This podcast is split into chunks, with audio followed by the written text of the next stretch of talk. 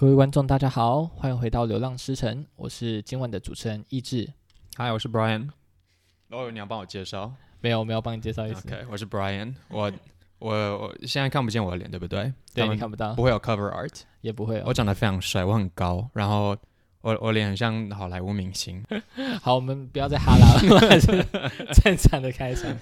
我们今天欢迎 Brian 来到我们节目，他是我大学在清大认识的学弟。我是我跟一志一起在清大念书的，我们大学都在清大。呃，那时候我在动力机械系，然后念得非常的不开心，所以到大三的时候我就开始辅系自工系，想说用这个当一个跳板。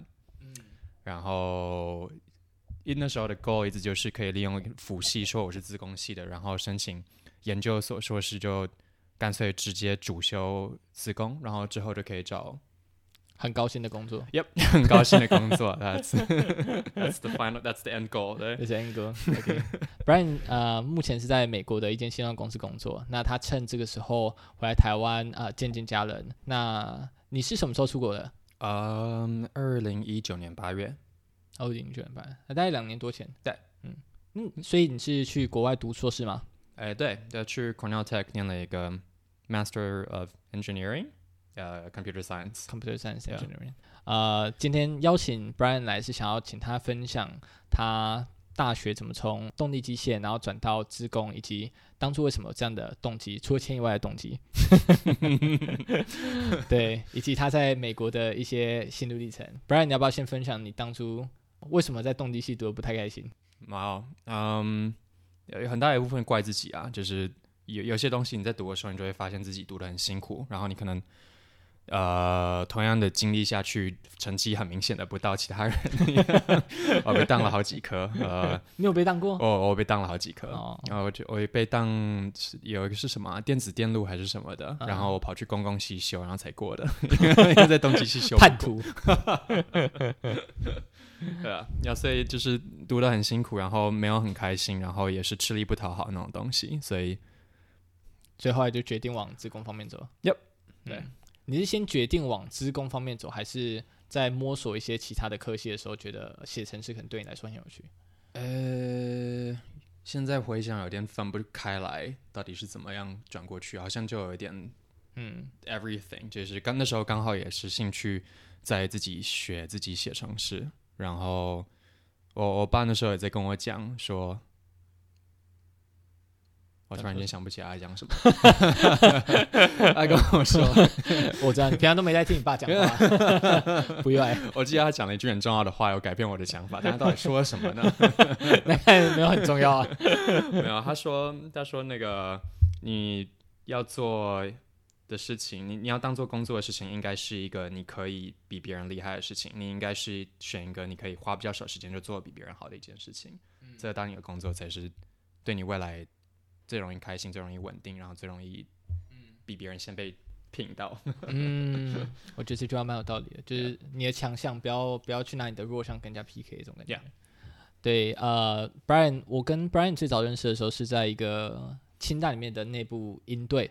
他是在接待一些从国外来的研究生，对，叫做 SIT，嗯，SET，对，不是不是，那是 SAT，还有乱扯，还有 Summer Institute in Taiwan，对，然后那时候呃，Brian 才大一而已，那可我对他印象非常深刻，不只是因为他英文非常好，大家可能听得出来他有一点。英文口音，他不是正统的台湾人。That's not true。然后再加上他呃，对于艺术或者说一些有热情的东西，自己学的东西都非常的，我说很有天分，学的非常快。谢谢。所以从那个时候到现在，哦，我们也认识七八年了。哇哦，对，这是孽缘。对，那是孽缘哎，真的。我那时候我我在认识 Jackie 之前人都很好，我没有在骂脏话，然后不要怪我，关我屁事。然后之后嘞，之后嘞，之后的生活改改变了，就就从 SIT 引起第二天的时候，Jackie 给我那个大麻药，一切都走下坡了。我我怀疑这一集结束之后，警察找上门。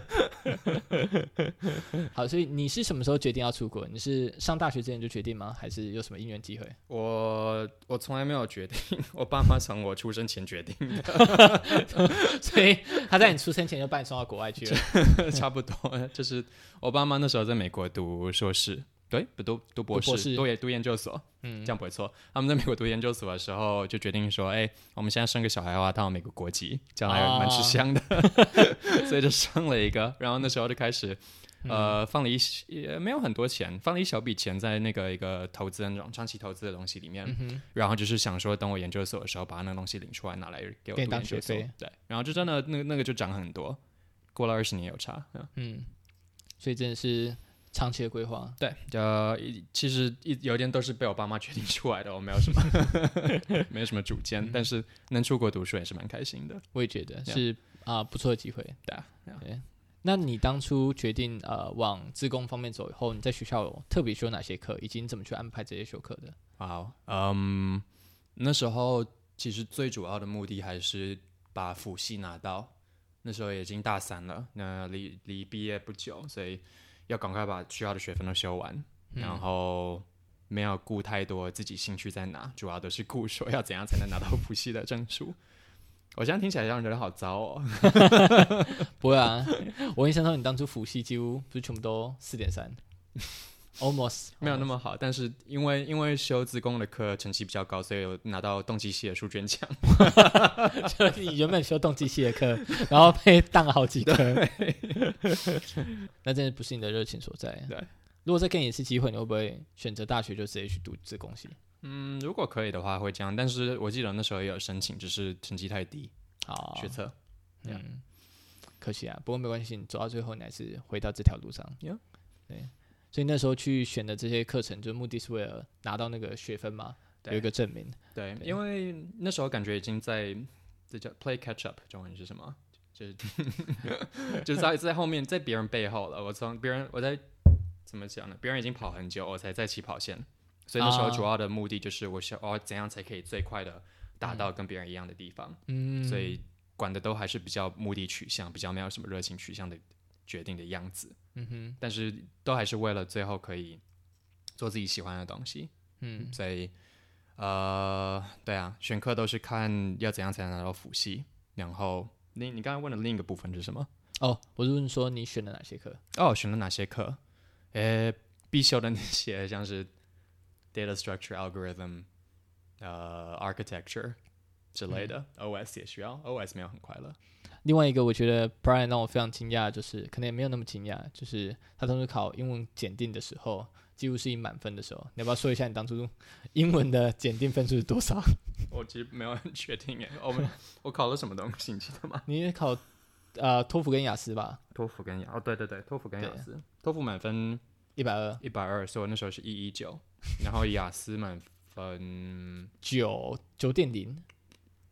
哦，应该是八点五，对不对？对，我记得我好像所有的检定都是差一个级距到满分，就到满分，对啊。是非常非常非常惊人的一个成绩，没有就所以我才说你不是台湾人啊，你是外国人。没有，都都靠靠小时候看芝麻街。哎，我们讲可以拿芝麻街的 sponsor 吗？可以，我们今天插入一个植入性广告，我们请芝麻街过来跳舞。我觉得这方面真的是家庭的背景，算对你整个不论是做什么决定，或者说你的学业上，都还是有蛮大的影响的。对啊，听起来就是我从小就没有多认真，但是靠爸妈就是从小。你把我算好了，小时候就给他看英文录影带，然后放一笔钱，然后长大就好了。长大就长得正正的，yeah，set for life。那你在选择学校的时候，你有考虑哪些点？就去美国读书的时候，哇，uh, wow, 呃，考虑哪些点？好像很大一部分也都还是在意就业取向，呃，要怎样才可以容易的从，应该怎么说呢？那这一个学校的这个科系放在我履历上。要怎么样会让人觉得说这个人可以拼？虽然他的背景不是自工嘛，对不对？嗯，就这这方面，我要怎样可以才可以追上其他 undergrad 就已经是自工的人？所以挑了一个非常非常就业取向的 Cornell Tech，嗯，他们就是在 Manhattan，呃，嗯、算是在里面，在旁边一个小岛上，但算是 Manhattan 的一部分。呃，他们的课纲也都跟 startup 啊，还有 companies 很有关，所以有很多机会可以接触业界里面的人。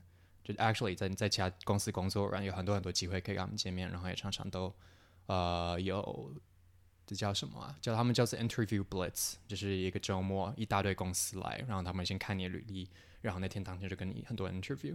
哦，OK，有点像台湾的就业博览会那种。对，应该就是差不多东西的。这种我听说其他的大学校通常都是因为人很多嘛，你你在那边的学生就已经光是自工系就很多，那可能还有其他跟自工相关的科系也都需要挤在那边，嗯、然后。空间、人、时间这些东西加起来，就最后导导致你实际上没有很多时间可以跟那些人在一起。呃，versus Cornell Tech 他们整个做法就是，刚开始就已经人很少了，再加上他看你履历，然后删掉一大部分的人，只剩下他们特别想跟你讲话、跟你 interview 的人，所以大家都有至少半小时的时间可以跟那些人谈。那我觉得这样算是蛮充裕的。Cornell Tech 的 program 是怎么样的 program？它大概多长时间？呃，也可以，所以看看你是哪一个 program。如果是 CS 的 MEng CS 的话，就是一年读完。呃，我完全不记得学分是多少个，但是就是没有台湾多，但是也没有美国一般 undergrad 少吗？Yeah，嗯，Yeah，OK，我不知道这样讲，老师是不是没有任何 clarification？我觉得一年的话，差不多就是两个学期还是三个学期？两个学期的那种，两个学期的那种。对，那应该大概是二十个学分吧？最最多应该是应该差不多呀。嗯。那听起来是真的是蛮就业取向，因为我自己听到是，呃，可能是因为你有身份，可是如果是对于没有身份的台湾人，他会希望中间多一个暑假，可以让他去做实习，呀，yeah, 没错，会增加一些机会。对，所以 Cornell Tech 另外一个很多台湾人同学、很多朋友去读的就是叫做什么？呃，CM Connective Media，他们就是一个两年的，然后中间那个暑假，我的同学们就跑去各个大公司去呃 internship。嗯。所以你当初啊、呃，在 Cornell Tech 读书的时候，大概就一年嘛？对。那你中间还有做实习吗？你什么时候开始找工作？我八月过去，九月开学。嗯、呃，大概过去以后，听其他台湾学生看，每个人看起来很紧张。神经兮兮的样子 哦，他们会不会听到？神经兮兮是好的神经兮兮，呃，神经兮兮要什么叫好的神经兮兮？没有了，这是一个好的一个警惕感。他们就说：“哎，你还没开始刷 LeetCode，你还没有开始写履历什么的。嗯”我想说：“哦，我好像完蛋了。Oh, ”没有，你忘记说哦，可是我身份没有。对啊，呃，那时候还不知道身份加这么多分。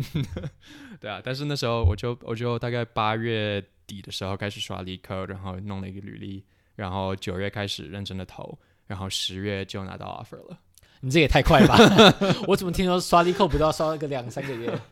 对啊，但是就我我本来也想说我会一直刷下去，结果刚开始就有一个很喜欢的工作，我觉得嗯就没有没有理由刷了。等于说你其实在呃第一个学期，然后修课修到一半的时候，你就已经确定毕业后的 offer。Yeah, 所以后面的修课其实就不需要特别往工作方向找，你就直接找你有兴趣的而已吧。哦，那时候就完全没有在找工作了。啊，那因为第一个学期的时候，他他十月给我 offer，我就好像给我一个礼拜的时间签约，啊，签完就就是那样子了。嗯，yeah. 可是到隔年的八九月才上上班。对啊，呃，可能六六月差不多对。跟你的六月就是毕业后。对，我们很早毕业，因为美国嗯学校很懒。你知道我原本想要问你说有关分配休课及准备面试的时间。不过听起来你是没有什么这方面的问题，嗯、因为你很早就面试完，然后拿到 offer。对，刚开始确实，我至少我可以讲，我同学们感觉，就是大家、嗯、大家都还是最害最害怕没有找到工作，因为你你就算成绩很差，你就是最后如果工作，你还是可以待美国啊，没错。对啊，所以大部分的都是找工作、刷 LeetCode 什么的，还是放重点，然后功功课，据据我所知，好像就是。过就好吗？安全的过，你有那个 degree 才是最重要的。对啊，然后剩下面试就是靠 LeetCode 那些。对啊，我是这样觉得。尤其那时候我们一年的人，特别是你在申请工作的时候，根本没有成绩会有人看到。嗯。所以你你考的再怎么好，这辈子就就这样消失了。哦，这倒是真的，啊、因为你那时候给他的时候，你就没有成绩结果嘛。对啊。那你在读书的期间，读硕士期间有遇到什么挑战吗？嗯。我想要说有，要不然听起来太奇怪了。没关系，我可以这段直接卡掉。对，我猜最多人可能去读书的时候遇到第一个就是语言跟文化嘛。可是你从小看芝麻街长大，我想你没有文化差异。那这倒这倒还是有哎、欸，呃，怎么说呢？芝麻街里面的。就是你在那边看，你是一个外面的人，你看 Elmo 跟 Zoe 讲话，你不用去加入，你不用去想我要怎么跟 Elmo 聊，Elmo 有跟我什么共同话题？为什么 Zoe 这么的主动，一直想跟我讲话？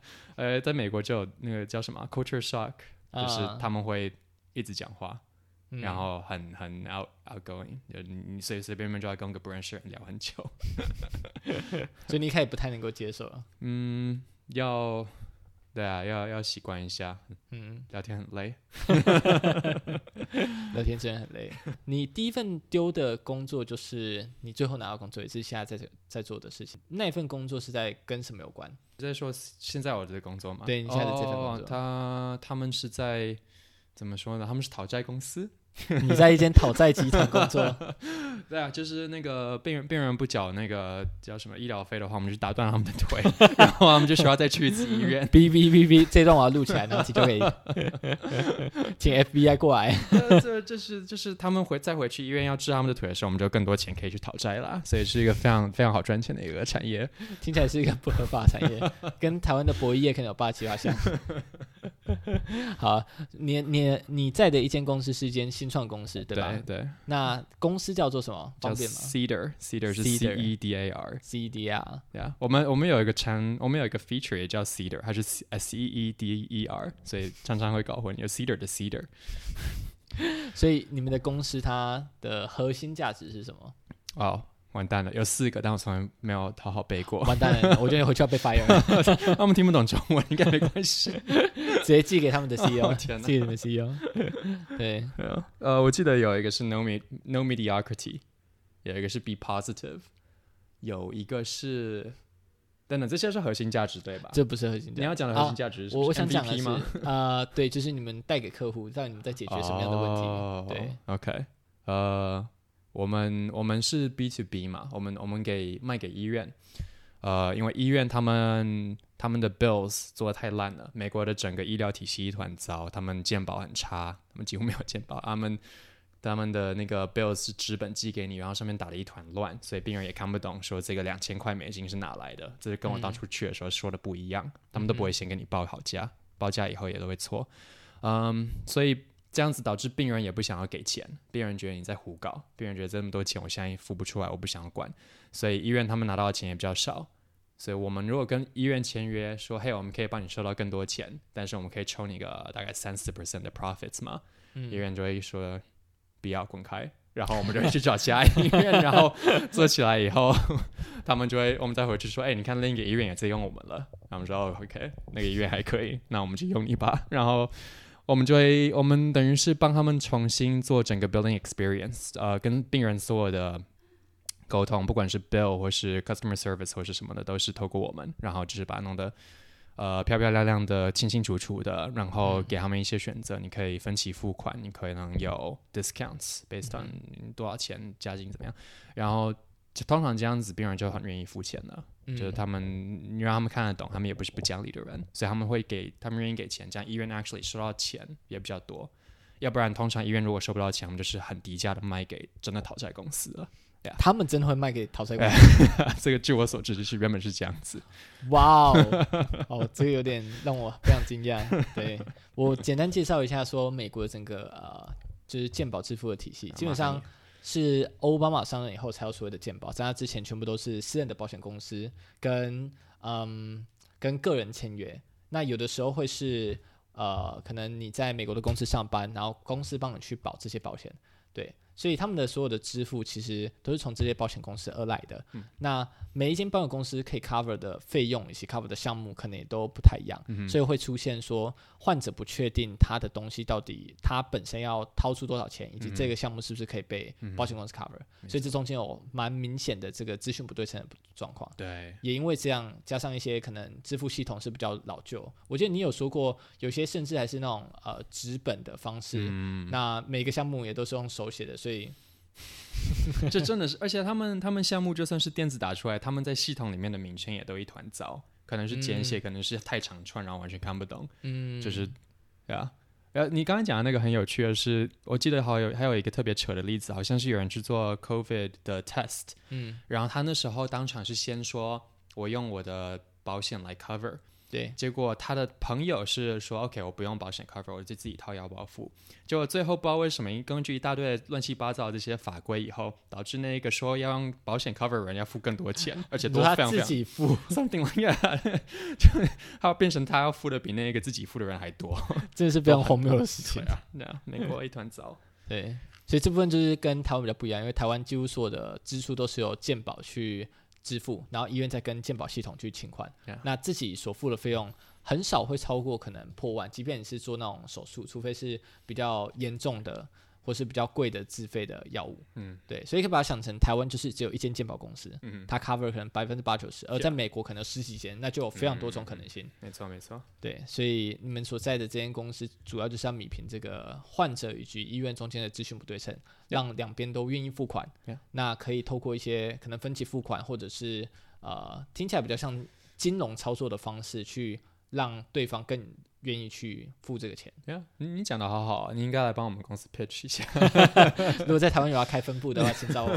台湾有人做不下去，你跟健保比 啊，这是真的。对，不过我跟你说，有时候就是台湾的健保太好了，那对于一些新的医疗器材还没有被纳入健保，本身反而是一个非常大的问题。哦，要要要开始那个 sponsor 你的东西了吗？对，没有错。对我我简单举个例子，就是假设你原本在用的仪器，它可能定价是四十万，可是健保全额给付。那当一个新的仪器，即便它可能只需要二十 percent 的价格，也就是它一个仪器是五万块，可是你相较于原本健保全额给付，你还是要多付五万块，那本身就会养成就是患者不会为了这个更好的生活而去付这个费用，因为他原本不需要付钱。嗯，对，所以其实这是健保呃台湾健保所造成的一个一个困境啊。对，就是现在过得太舒适了，就待在舒适圈，所以新的医疗器材本身不容易找到商业模式，不一定是。没有找到呃对的问题，反而是商业模式的问题，造成了一个一致的困境。对，造成我的困境。对，不过这个东西是非常多的呃可以玩的地方，但 对啊，我我觉得是蛮有趣的，因为像这个就是呃非常美国的一种商业模式，而且你们公司现在已经募到第一轮了，对不对？第一呃对啊对啊对啊。对，two hundred million，哇哦，第一轮 two hundred million，two two hundred million USD，yeah，等于说就是接近要 IPO 的一间公司，呃，但有可能。没，Maybe? 我没有，我没有内幕。对，如果 IPO 之前先买一些股票。嗯，我觉得非常有趣的一份工作。那你现在在那边是做软体工程师吗？对，嗯，他们给我头衔叫做 Solutions Engineer，但是我们公司好像所有东西都有点乱取了一通的。嗯，大致上就是让我做后端啦。我们我们每次跟一个新的公司签约，我们就需要去看这个医院它的后端有多丑。多难结合，嗯、然后就会说：“嘿，Solutions Engineer 该你们了，请给我们一个 solution。” 对，那我们就会出来，然后把它全部重写，呃，要把它们串起来，因为我们我们也不能碰他们的后端，嗯、我们只能从他们后端既有的样子把 data 去 transform，然后送过来我们这边，然后再传好。嗯、然后我们这边如果病人给我们钱或者是什么东西，后面也需要再传回去给他们，所以就是这双向的这个变形沟通，就是嗯，呀，我们 team 来做的。听起来就有点像是，啊、呃，医院那边是一个固定的插头，非常老旧的。嗯、那你们这边是一个新式的插头，所以你中间要加个转换器.你不能去改变那个插头。对对对对对对，就是完全就是这样子。对，所以你每一次遇到一间新的医院，你就要再设计一个转换器。Yeah. 没错。好笑的是，like 这些很多医院，他们都用差不多几个呃。后端的 solutions 一个 product，呃，有些可能很多是用 Epic 嘛，对不对？对，嗯，少数有一些其他的是，哇，Athena，然后还有，嗯、哇，我突然什么都讲不出来，我最近才刚做完，嗯、我放假太久了。呃，他们他们很多都会用同样一个 system，但是他们使用那个 system 的方法又会差很多，所以就算你之前做过一个医院用这个 system，你之后用要做另一个医院用同样的 system，还是可能要几乎全部重来。嗯哇，wow, 那真的是变成一间一间做，yeah, 所以我们应该是最难 scale 起来的组，也就是因为这样子，我们组每年都需要翻倍，嗯，yeah, 人数翻倍，嗯，等于说一间医院你可能就需要花四到五个人力，然后你很难说，啊、呃，这个东西可以套用在剩下的十间医院上。我很希望可以每个医院四到五个人，但我们人太少了，所以每个医院大概两个人。啊，辛苦你们了。那你觉得团队文化怎么样？哦。团队文化应该是他最棒的一部分。我觉得 Cedar 我会，我觉得可能是全美国最好的几间公司。哇，ten out of ten，ten out of ten，他他太好了。但同事们是最好的一个部分。Um, 嗯，我其实一直来都没有特别对医疗有什么特别的热忱。我委屈的原因就是因为我在面试的过程中，我每次都问面试官说：“你们最喜欢你们公司什么点？”然后 Cedar 的每一层的面试官都会很都会说是他们的同事。哇哦，那同事都很 nice，很 smart，然后大家都是为了同样的一个目标在工作，不会为了自己业绩或是什么不想帮你之类的。嗯哼，um, 相较之下，我那时候同时在面试的是 Bloomberg，哇，这样子完蛋，我以后没有 Bloomberg 的工作。没关系，把 Bloomberg 去。Bloomberg 的面试官跟我说，他喜欢 Bloomberg 的原因是因为思考了一下，薪水很高，至少这个优点。所以 Bloomberg 最后开给你的价格有比另一间还高吗？Yeah, yeah，高蛮多。那你真是为了为了这个热情，第一个工作嘛，所以如果立立刻为了钱是有点。有点可惜啊有点可惜。嗯，那嗯，我记得你之前说你梦想的工作是在迪士尼工作，那以后还会往这个方向走吗？哇哦，我不知道。我听说迪士尼的那个 company 很怎么讲？呃，很很剥削劳工。啊，OK，Yeah，所以 maybe not，We'll see。除非你是说去设计动画或者什么之类的哦，可能我觉得那些应该蛮剥削的，就跟画漫画的一样，每个礼拜都要画。可以买一些买一些股票，然后放假的时候去玩就好了。可以，就变成他们的股东，就就跟你是 Pornhub 的股东一样。回扣了，OK，很棒。好，我们今天的访问啊，虽然听起来有点乱七八糟，不过到了。尾声，所以最后你要不要分享一下你最近在做 side project 在做什么？哎、欸、OK，这叫业配吗？还是叫什么？没错，给你的自助性形象。OK，我们在做一个叫做 Yuki Hunt 的网站，它是用来介绍什么是 Puzzle Hunt。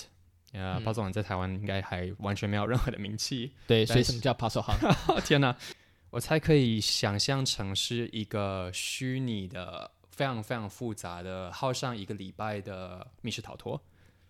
所以就是想象密室逃脱那种有一点没有给你指示的谜题，你可能会拿到一些图案，拿到一些字，但是你不知道要拿它们做什么。嗯，你可能只知道说最后你需要达到一个四位数，或者你最后拿到一个英文字。然后 Puzzle Hunt 就是把这个这种这种类型的谜题做到一个尽可能的困难，但是又还是要努力的维持在 logical 的一一个 step 可以接到下一个 step 这样子。嗯，所以。